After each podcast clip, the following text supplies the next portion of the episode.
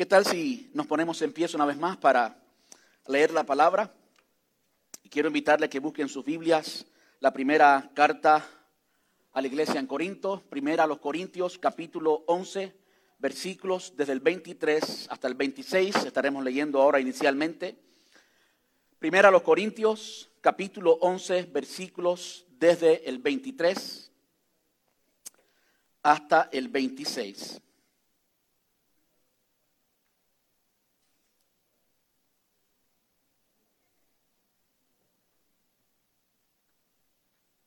Gloria a Jesús. Dígame cuando lo tenga. Yo estaré leyendo como acostumbro en la nueva traducción viviente. Si usted tiene la Reina Valera, quizás sea un poquito diferente, más textual. Así que igual el contenido al final es lo mismo. Eh, el Señor no inspiró, no dio la Biblia ni en inglés ni en español, ni la dio a Reina Valera, ni la dio a los traductores que le siguieron, la dio en griego, en hebreo, y pues todo lo que tenemos hoy son traducciones no más.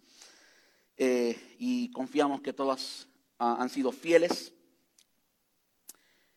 Primero a los Corintios capítulo 11 versículos desde el 23 hasta el 26. Y de nuevo estaré leyendo en la nueva traducción viviente. Dice así, pues yo les transmito lo que recibí del Señor mismo. La noche en que fue traicionado, el Señor Jesús tomó pan y dio gracias a Dios por ese pan. Luego lo partió en trozos y dijo, esto es mi cuerpo, el cual es entregado por ustedes. Hagan esto en memoria de mí. De la misma manera tomó en sus manos la copa de vino después de la cena y dijo, esta copa es el nuevo pacto entre Dios y su pueblo, un acuerdo confirmado con mi sangre. Hagan esto en memoria de mí todas las veces que la beban, pues cada vez que coman este pan y beban de esta copa, anuncian la muerte del Señor hasta que Él vuelva. Por favor, acompáñenme en oración. Amante Padre, te damos muchas gracias en esta preciosa mañana, Señor. Gracias por tu presencia en nuestras vidas. Gracias por tu presencia en este lugar, Señor.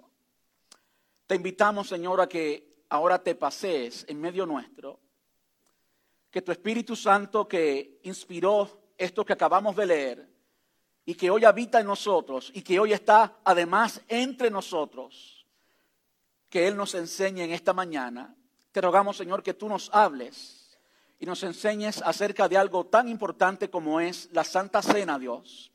Que hoy podamos entender el significado, que hoy, Señor, podamos interiorizar esto que hacemos por lo menos una vez al mes, que podamos entenderlo y que eso, Señor, produzca fruto que vaya mucho más allá de ser simplemente una ceremonia, un acto simbólico, sino que sea algo que cobre significado hoy en nuestras vidas y que nos transforme, Señor. Te rogamos esto en el nombre de Jesús y te damos muchas gracias, papá. Amén. Gracias, Señor. Puede tomar su asiento y muchas gracias.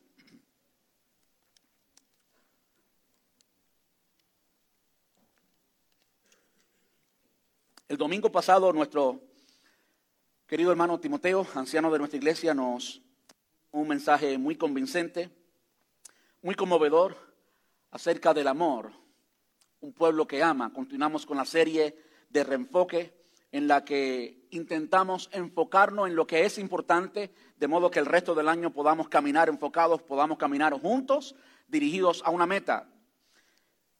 Y Timoteo, Timoteo perdón, de nuevo nos enseñó de una forma muy clara, muy convincente, confirmado por el Espíritu Santo acerca de el amor que nos debemos tener no solamente los unos a los otros, no solamente entre cristianos, sino también el amor que debemos demostrar al mundo, porque en esto el mundo conoce que somos discípulos de Jesús.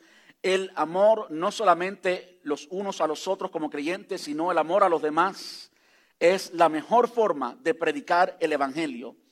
¿Usted me escuchó bien? El amor hacia los demás es siempre la mejor forma de predicar el Evangelio.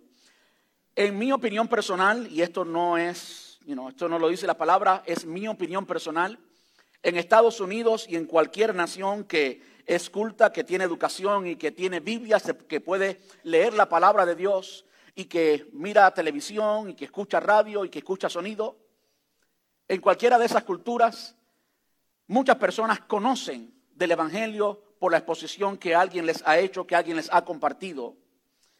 Y muchas veces las tantas enseñanzas diversas del Evangelio confunden la gente. Hay tanta doctrina extraña por allá afuera que el mundo está confundido. Pero el mundo, el mundo, perdón, nunca se confunde cuando alguien está lleno de amor.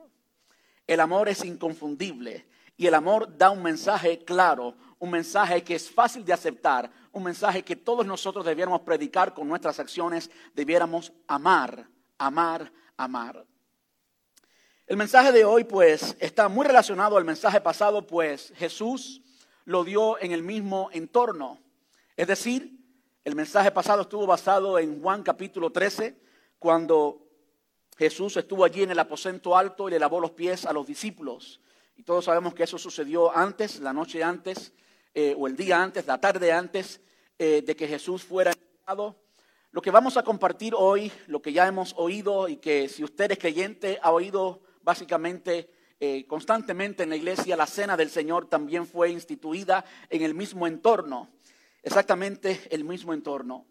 Estaban allí en el aposento alto, imagino después del Señor haberle lavado los pies, eh, junto antes de, de, que Jesús fuera al monte de los olivos y después fuera a Semaní, fuera entregado, pues es que sucede lo que leímos al principio, de modo que tiene mucha relación con el sermón pasado y no solamente tiene relación con el sermón pasado, sino que tiene una gran importancia para nuestra iglesia. Por eso hoy lo estamos presentando como el último sermón de la serie Reenfoque 2019.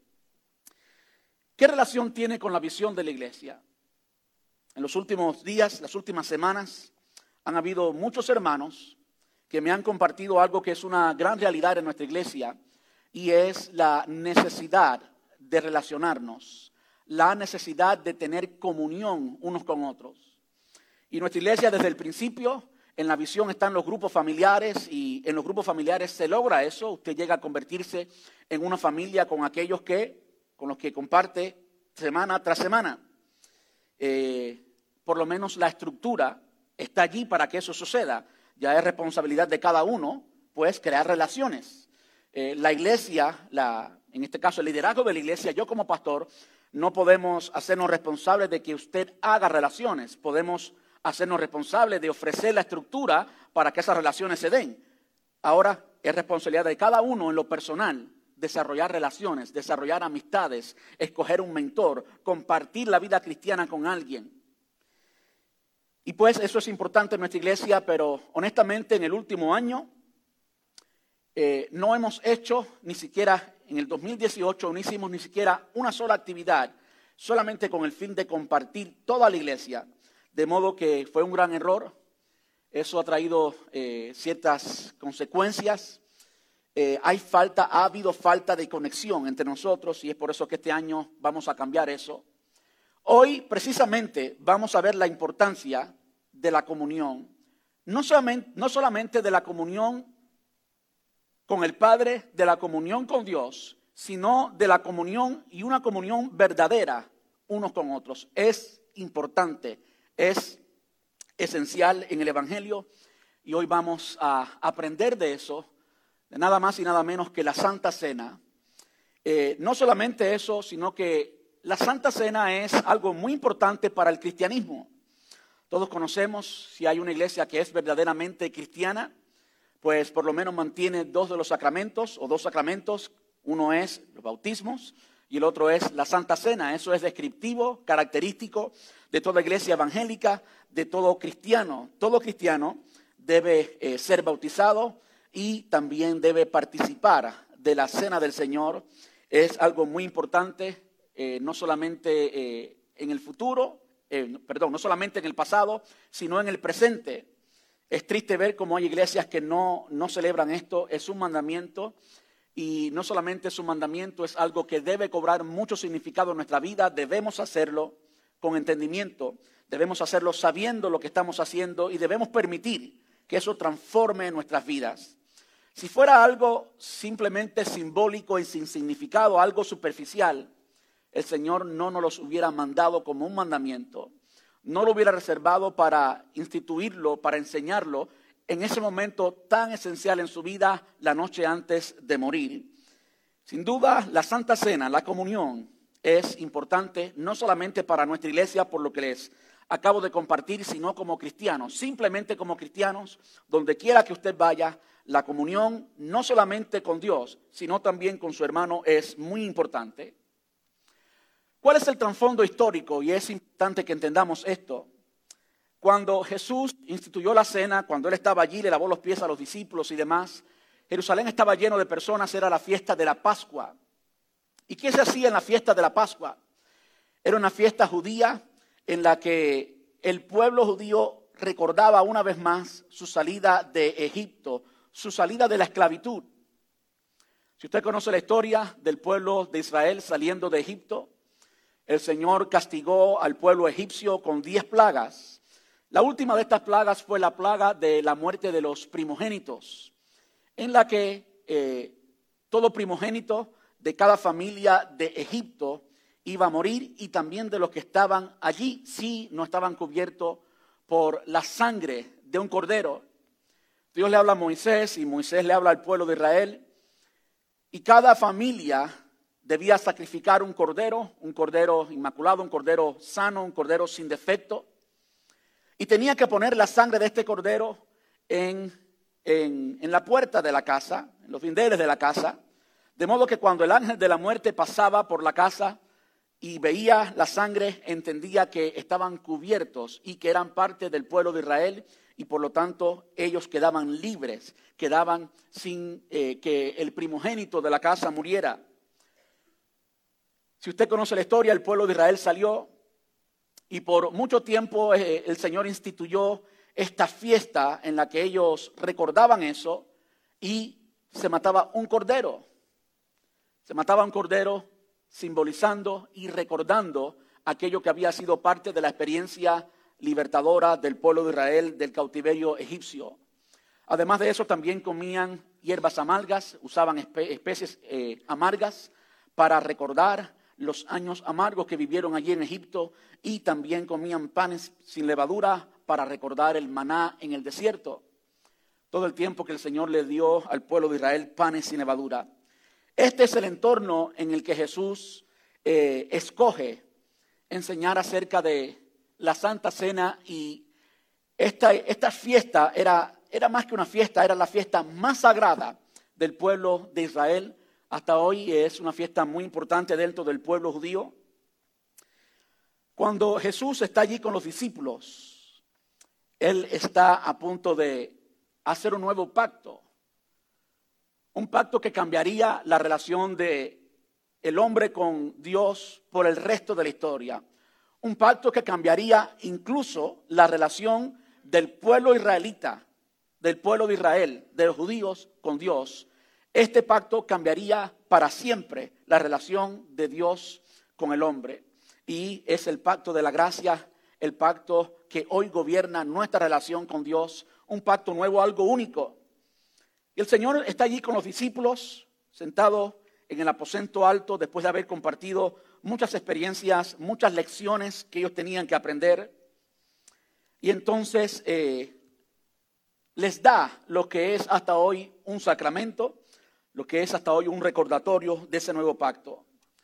Pero es mucho más que un recordatorio, es algo que debe cobrar significado en nuestras vidas, y cuando yo me pregunto, después de entender lo que, eh, lo que hizo Jesús allí, después de entender el significado, me pregunto cuál es la aplicación práctica para, para nosotros hoy. Y es la siguiente, básicamente, eh, quizás estoy usando mala eh, homilética, el centro del sermón es el siguiente, la comunión unos con otros es tan importante, escucha esto, es tan importante para Dios como nuestra comunión con Dios mismo podemos medir, podemos medir nuestra comunión con Dios por nuestra comunión los unos con los otros. Muy semejante a lo que Timoteo nos predicó el sermón, en el sermón pasado. El Espíritu Santo es uno, el mensaje es uno, de modo que es es lo que el Señor nos está enseñando. Quiero que vayan conmigo, no creo que está en sus pantallas, pero usted puede buscarlo en su Biblia.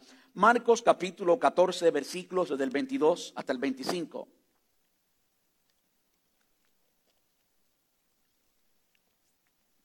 En este caso está Jesús precisamente haciendo eso. Es decir, al principio leímos cómo el apóstol Pablo instituye esto para la iglesia en Corinto, lo cual representa, significa que es para la iglesia y es por eso que hoy lo hacemos. Pero en este caso, Marcos nos está narrando cómo fue que sucedió cuando Jesús estaba en efecto allí haciéndolo. Y es un poco repetitivo. Dice, mientras comían, era una cena. Estaban celebrando eh, la cena de amor, se le puede decir así, la cena ágape, la fiesta ágape en que todos compartían una comida.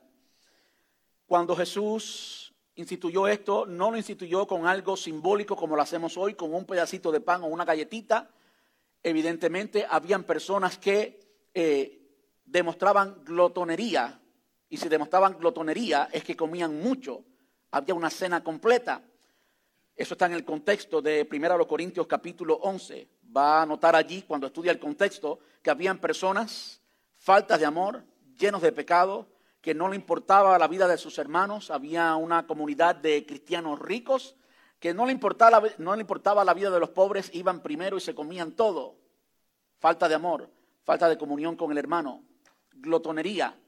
De modo que, por seguro, no era no era algo simbólico como lo hacemos hoy en cada iglesia, era una cena completa. Y por seguro también había vino y había vino que tenía alcohol. Y esto no es relevante para hoy, simplemente en aquella cultura pues era algo aceptable como lo es hoy, aún dentro de círculos cristianos en, en la cultura, por ejemplo, europea. En cualquier lugar en Europa, en lugar de servirle agua, le sirven vino. Esto no significa que eh, tenemos libre albedrío para tomar y tomar, no, para nada, simplemente eh, era vino. Y podemos saber que era vino y era vino con alcohol porque había muchos que se emborrachaban. Era parte de lo que al Señor le molestaba de la Santa Cena. Que en lugar de ser algo santo, algo significante, algo que los unía como familia, los separaba porque había muchos que iban, se emborrachaban y hacían un montón de estupideces como hace toda persona que se emborracha. Y después eso al Señor no le agradaba.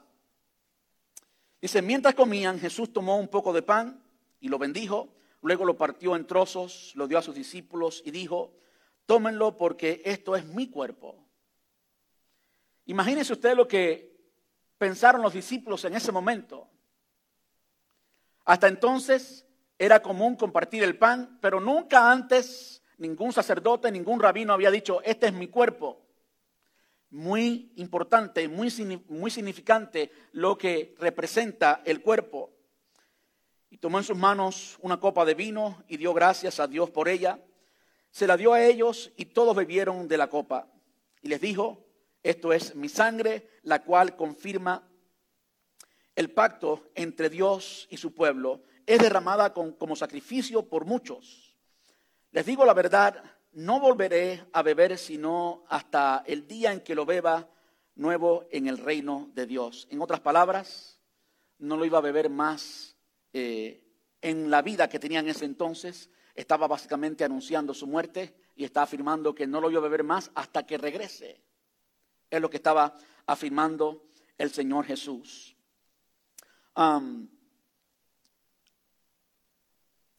Es muy importante y a mí me interesa mucho que hoy aprendamos el significado del pan y de la sangre. Básicamente leímos muy brevemente cómo fue que sucedió todo. El, apóstol Juan escribió acerca de esto y escribió de esto en un ambiente diferente, escribió de esto cuando, narrando, cuando el ministerio público del Señor Jesús llegó a su cima en un ambiente muy, muy interesante porque el Señor había acabado de multiplicar precisamente los panes y los peces a una gran multitud que había allí, que estaba recibiendo de él. El Señor multiplicó, como conocen, Juan capítulo 6, unos pocos panes y toda una congregación grande, estimamos que aunque habían cinco mil hombres, podían haber eh, posiblemente quince mil personas entre mujeres y niños. Evidentemente había niños allí porque un niño fue quien trajo los panes. Eh, entendemos que también había mujeres, había muchas personas. Y de esos pocos panes y peces, quince mil comieron y comieron abundantemente. Dios hizo un milagro extraordinario. Dios hizo un milagro poderoso Ellos comieron un pan que nunca fue producido de un suelo de pecado, un pan hecho, hecho, multiplicado por el Señor. Comieron peces ¿eh? que el Señor hizo. Fue un milagro creador, como el Señor multiplicó aquello. Y pues estaba la, todas las personas prestando mucha atención, mucha atención, porque cada vez que Dios hace milagros y hace este tipo de cosas, pues ¿Quién no recibe eso? ¿Quién no le gusta eso? ¿Quién no reciba, quién no, no, no le gusta recibir el beneficio del Evangelio? Bueno, después que ellos comieron pan, continuaron buscando al Señor Jesús.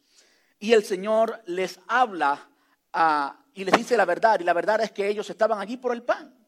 No porque habían entendido el mensaje. Y lo más importante que el Señor quería mostrarles era el mensaje de lo que implicaba el milagro que Jesús había hecho. Y es en ese contexto que Jesús les dice lo siguiente. Juan capítulo 6, versículos 32 al 35. Dice, Jesús le respondió, les digo la verdad, no fue Moisés quien les dio el pan del cielo, fue mi Padre.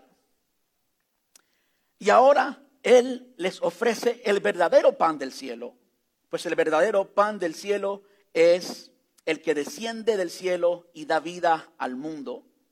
Señor, le dijeron, danos ese pan todos los días.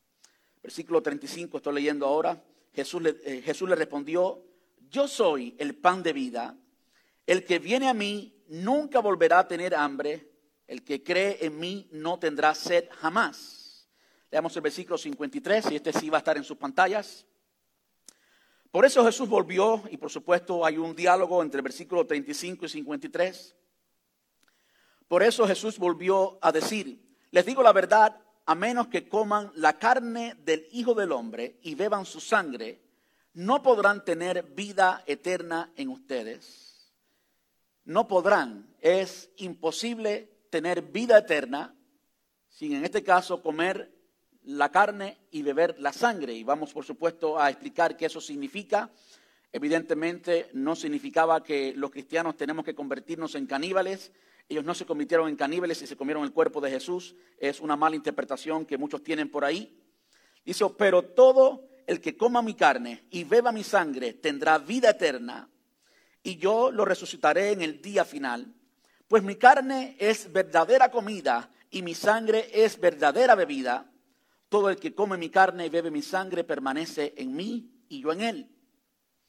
Yo vivo gracias al Padre viviente que me envió. De igual manera, todo el que se alimenta de mí vivirá gracias a mí.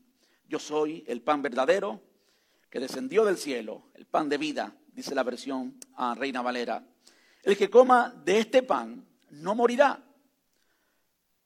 como les pasó a sus antepasados a pesar de haber comido el maná sino que vivirá para siempre. ¿Qué es lo que el Señor le estaba enseñando y qué significa todo esto para ellos? ¿Qué debía significar todo esto para ellos? Después que habían comido el pan, eh, Jesús usa ese, ese trasfondo como para hacerlos pensar.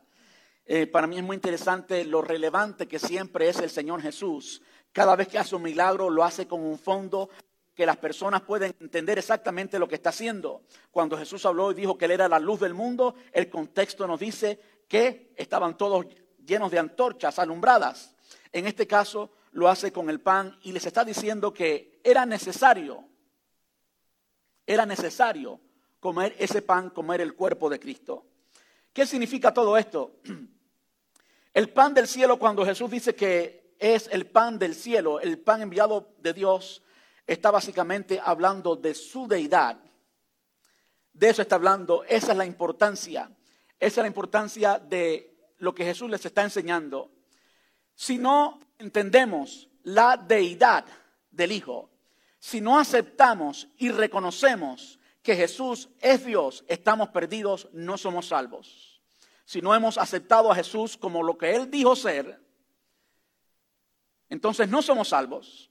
Si no hemos eh, si no nos hemos apropiado, es la palabra que usa el original, la traducción del original, si no nos hemos apropiado de ese pan, así como cuando alguien toma un pedazo de pan y lo come, se apropia de él, de repente ese pan termina siendo nutrición y se deshace en su interior, proveyendo energía, proveyendo muchas cosas para su cuerpo, minerales y nutrición para su cuerpo. Ese, eso es lo que sucede cuando nos apropiamos del pan. Hacemos que el pan sea nuestro. Igualmente, cuando hacemos nuestro a Jesús, cuando nos apropiamos de Jesús, cuando hacemos de Jesús nuestro Rey, nuestro Señor, cuando reconocemos al pan del cielo como lo que es, como el Hijo de Dios, es entonces y únicamente entonces que llegamos a tener vida y que llegamos a tener vida eterna. Básicamente, comer el pan es un simbolismo para entender, para aceptar, para recapacitar que Él es Dios. Eso es importante. Eso es importante. Lo otro es la sangre. El que no beba mi sangre, pues, no puede ser salvo. ¿Cómo podemos entender eso? Por supuesto, no nos estaba el Señor eh, animando a que bebamos sangre hoy. Cuando tomamos el jugo que tomamos hoy no es, no es ni siquiera vino, es simplemente jugo, es algo totalmente simbólico, pero por favor entendamos lo que significa. Significa la humanidad de Jesús. Significa la humanidad de Jesús. Estas dos cosas, si ustedes notan en los evangelios, es central en los evangelios. Es por eso que Lucas, por ejemplo, nos habla mucho de la humanidad de Jesús. Es por eso que Marcos, por ejemplo, presenta a Jesús también eh, la forma humana de Jesús, el hombre que era Jesús. Jesús, en esencia, en verdad, era 100% hombre y 100% Dios. ¿Por qué era importante entender que Jesús era 100% hombre? Porque si Jesús no era 100% hombre, entonces no había un sacrificio legítimo. Entonces usted está todavía en sus pecados si Jesús no fue 100% hombre. Todo judío, por supuesto, entendía lo que era la expiación y cómo este cordero llevaba, o los corderos en la cultura, en la cultura judía, cuando eran sacrificados, eran sacrificados por el pecado del pueblo, llevaban la culpa, llevaban el pecado del pueblo. Y ahora Jesús está diciendo que Él no solamente era el pan del cielo, que teníamos que recibirlo, que teníamos que hacernos dueños de Él. En ese sentido, no me, no me malentiendan, no estoy diciendo que usted es dueño de Jesús como si usted es, amo de Jesús en ninguna manera, todo lo opuesto, somos nosotros quienes somos esclavos de Jesús. Permítanme aclarar, muy importante aclarar eso. Hay una doctrina media extraña por ahí que le decimos a Dios qué hacer y demás. Eso no viene de Dios. Lo que sí viene de Dios es que tenemos que apropiarnos de todo lo que Dios quiere ser para nosotros. Y qué mejor ilustración que usar algo que se come, como el pan. Lo hacemos nuestro. Y así lo hacemos del cuerpo, hacemos nuestro la deidad de Dios. Creemos que Jesús fue Dios hecho carne, como dijo Juan, el verbo hecho carne, que anduvo entre nosotros y vimos su gloria, gloria como la del unigénito del Padre. Pero también reconocemos la humanidad, que Él fue humano y que Él en efecto murió por nuestros pecados y que la sangre que vertió fue sangre de verdad y que Él sufrió de verdad. Él simplemente murió por nosotros. Y entonces, y solo entonces, usted queda libre de sus pecados. El pueblo judío, más que nosotros hoy, a nosotros nos cuesta entender esto, pero el pueblo judío, después de tantos años, eh, los sacrificios del Antiguo Testamento, entendía claramente lo que era la expiación. Y es solo y únicamente a través del sacrificio de Jesús que tú y yo podemos ser salvos. Eso nos trae a la mente muchas cosas importantes que tienen que ver con nuestra relación. ¿Por qué cosas importantes que tienen que ver con nuestra relación y cómo se manifiesta esto? Bueno, se manifiesta de la siguiente manera. Usted puede ser que viva una vida más moral que yo, pero no se trata de tu moralidad ni de la mía, se trata del sacrificio de Jesús que te hace igualmente santo a ti como me hace santo a mí. Eso de repente quita muchas barreras del medio, quita toda competencia del medio. Porque todo lo que somos en Cristo lo somos por gracia y por pura gracia. Aún los talentos y los dones que tenemos y aún, aún el producto de nuestro carácter. Él dice que él pone tanto el querer como el hacer. Todo lo que somos, absolutamente todo lo que somos y lo que tenemos, lo tenemos por gracia.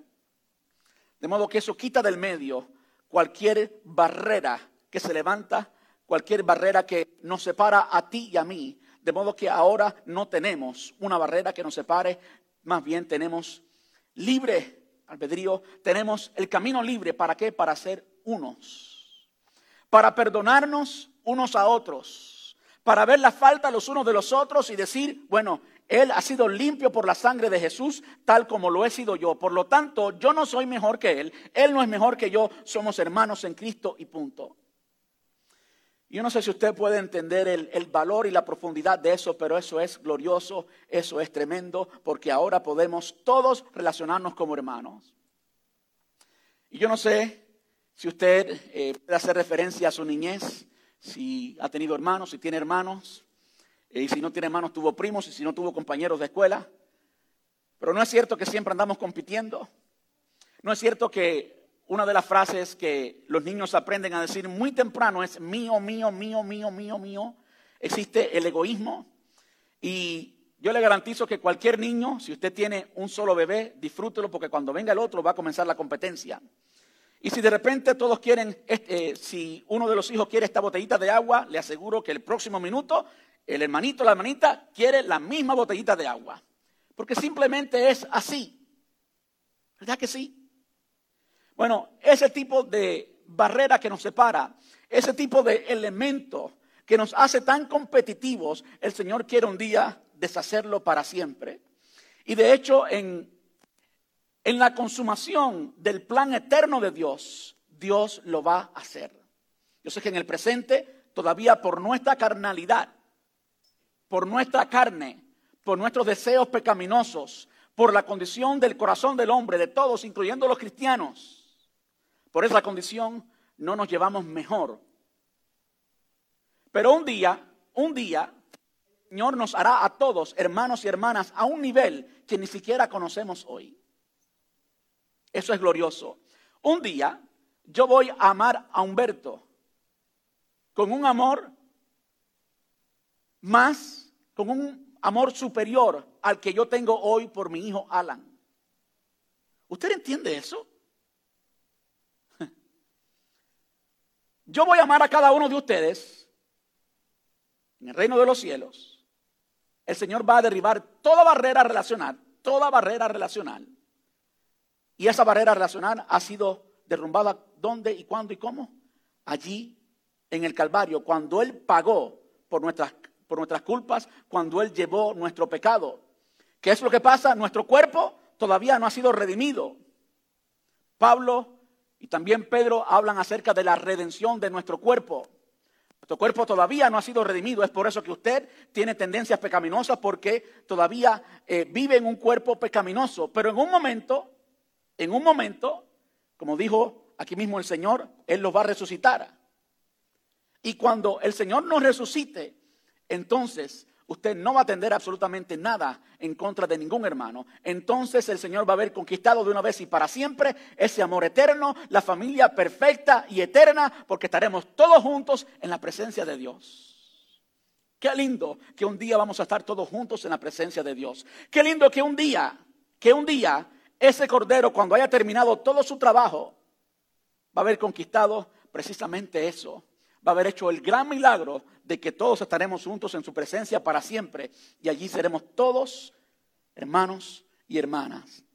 No habrá interrupción ninguna. Esto es muy importante. Yo sé que en el futuro llegaremos a eso. Y si usted quiere otro argumento para entender la verdad y la realidad de eso, en cierta ocasión se le acercaron a Jesús tentándole y le preguntaron que si un judío pues tenía a su esposa y pues el hombre murió por la ley judía y por la costumbre judía, no estoy seguro si es por la ley o la costumbre, no me, tome literalmente en eso, pero tengo entendido que eh, esta mujer tenía que casarse con el hermano. Dígame usted, con el hermano, qué bueno que no somos judíos, ¿verdad? y le pusieron el ejemplo a Jesús que si ese hermano moría y si morían siete hermanos, y esta, esta señora había se había casado con los siete. ¿De quién iba a ser esposa en el reino de los cielos? Necios los judíos, intentando, intentando coger fuera de base a Jesús, intentando pues buscar algún error en aquel que es perfecto. Y Jesús les dice lo que repetimos hoy cada vez que casamos a alguien. ¿No habéis leído que es hasta que la muerte los separe? Allá no hay matrimonio.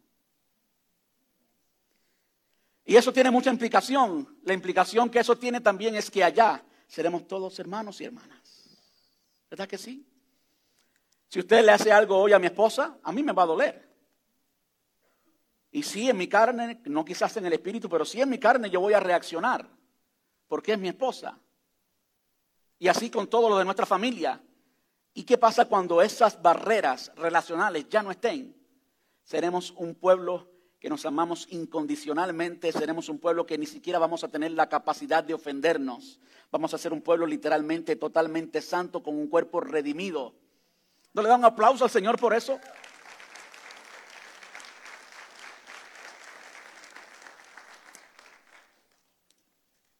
¿Por qué les he hablado tanto de esto?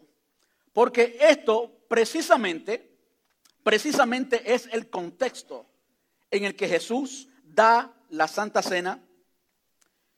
Cuando Jesús dio la Santa Cena, ¿quiénes estaban allí? Yo le voy a decir quiénes estaban allí, los discípulos. ¿Y quiénes eran los discípulos? Sí, llamados por el Señor Jesús, pero eran personas imperfectas. Eran personas llenas de faltas. Primero y esencialmente alguien que no era, no era del grupo, Judas. Judas estaba allí. ¿Ha pensado usted alguna vez que Jesús le lavó los pies a Judas? ¿Ha pensado usted en la implicación de eso? No es sorpresa que la traición es parte del contexto en lo que sucedió en efecto cuando Jesús instituye la Santa Cena y en el contexto de lo que Pablo le escribe a la iglesia en Corinto después. Eso no es coincidencia. Ahí estaba Tomás. Todos sabemos que Tomás, mucho después, iba a dudar de Jesús.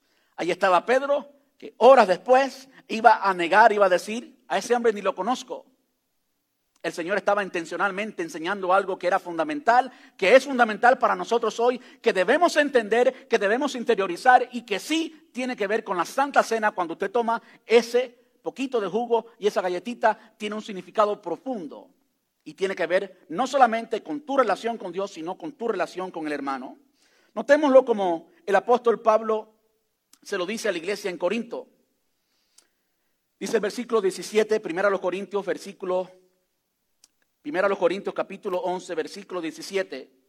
Dice, en las siguientes instrucciones no puedo elogiarlos, pues parece que hacen más daño que bien cuando se juntan. Primero, oigo que hay divisiones entre ustedes cuando se reúnen como iglesia y hasta cierto punto lo creo. Así que, por supuesto que tienen, tiene que haber divisiones entre ustedes para que los que tienen la aprobación de Dios sean reconocidos. Ahí está la razón por la que Dios permite las divisiones, para que sea manifiesto lo que hay en el corazón del hombre y sea aprobado o desaprobado el carácter del hombre. Dejémoslo ahí. Versículo 20. Cuando ustedes se reúnen, cuando ustedes se reúnen, la verdad es que no les interesa la cena del Señor, pues algunos se apresuran a comer su propia comida y no la comparten con los demás. Como resultado, algunos eh, se quedan con hambre mientras que otros se emborrachan. ¿Qué? ¿Acaso no tienen sus propias casas para comer y beber? ¿O de veras quieren deshonrar a la iglesia de Dios y avergonzar a los pobres? ¿Qué se supone que debo decir? ¿Quieren que los elogie? Pues bien, de ninguna manera los elogiaré por esto? Pues yo les transmito lo que recibí del Señor mismo.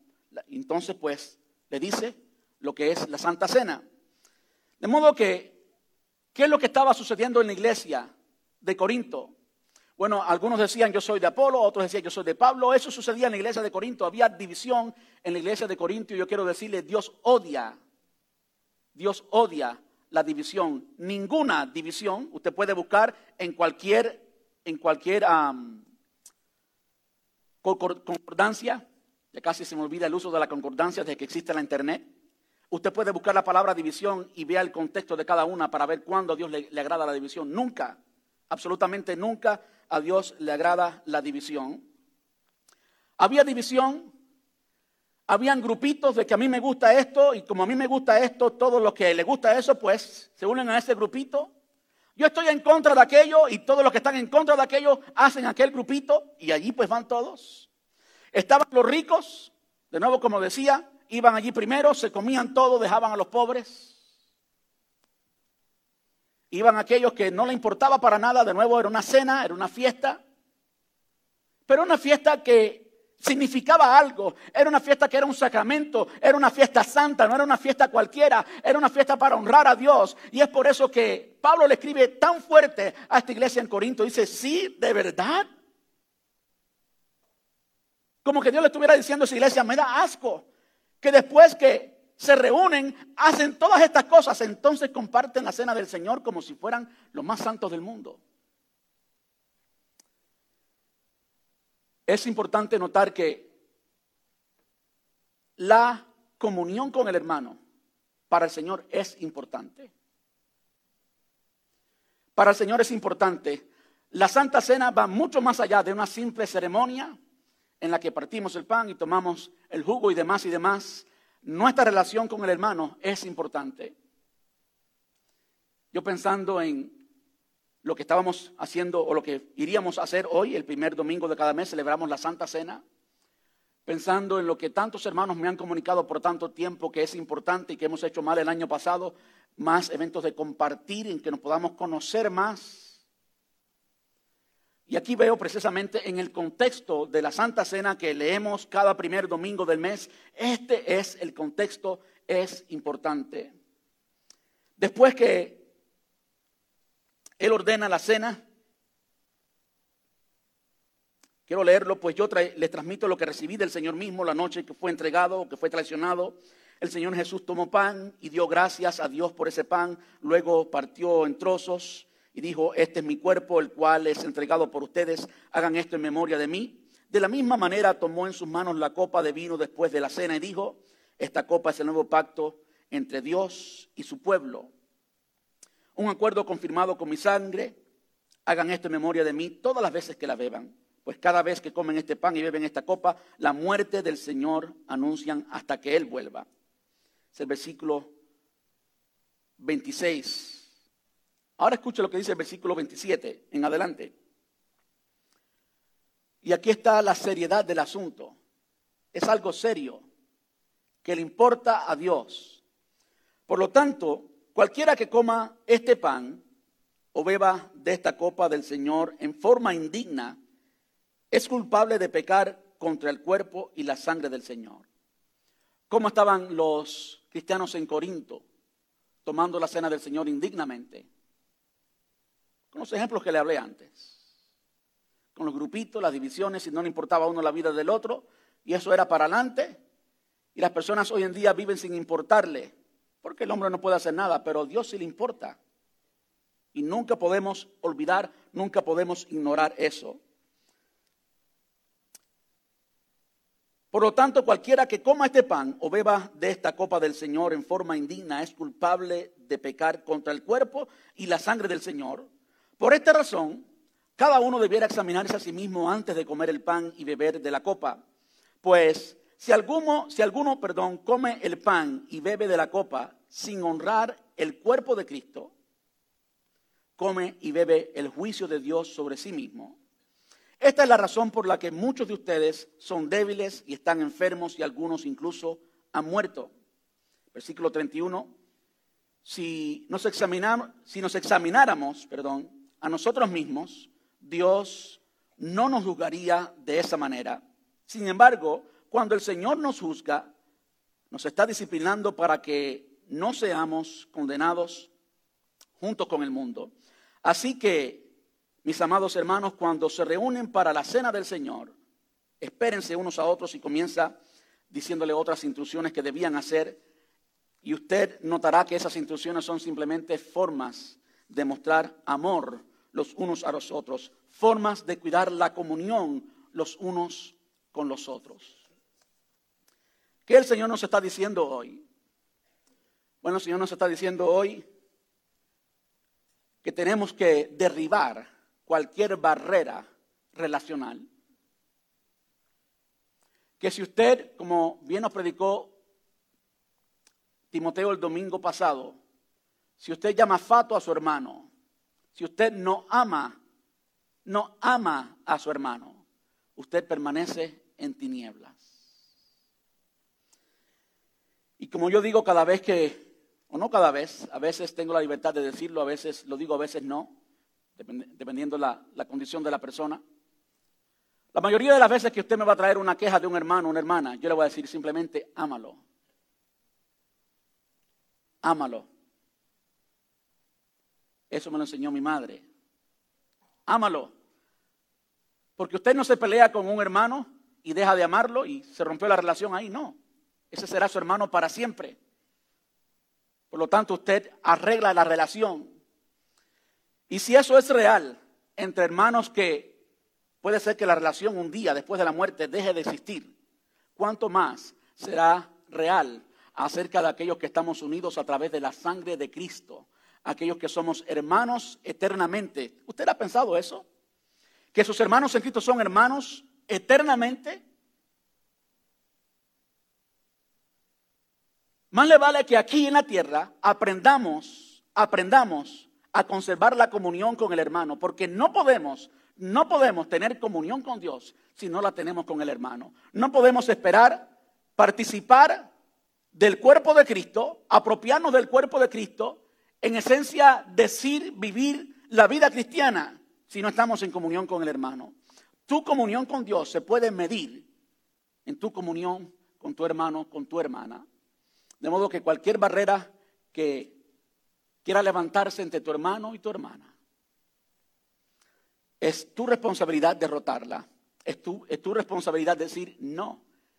Tenemos que hacer frente a eso en el nombre de Jesús. Tenemos que luchar en contra de eso en el nombre de Jesús. Y esto es algo muy serio, muy importante.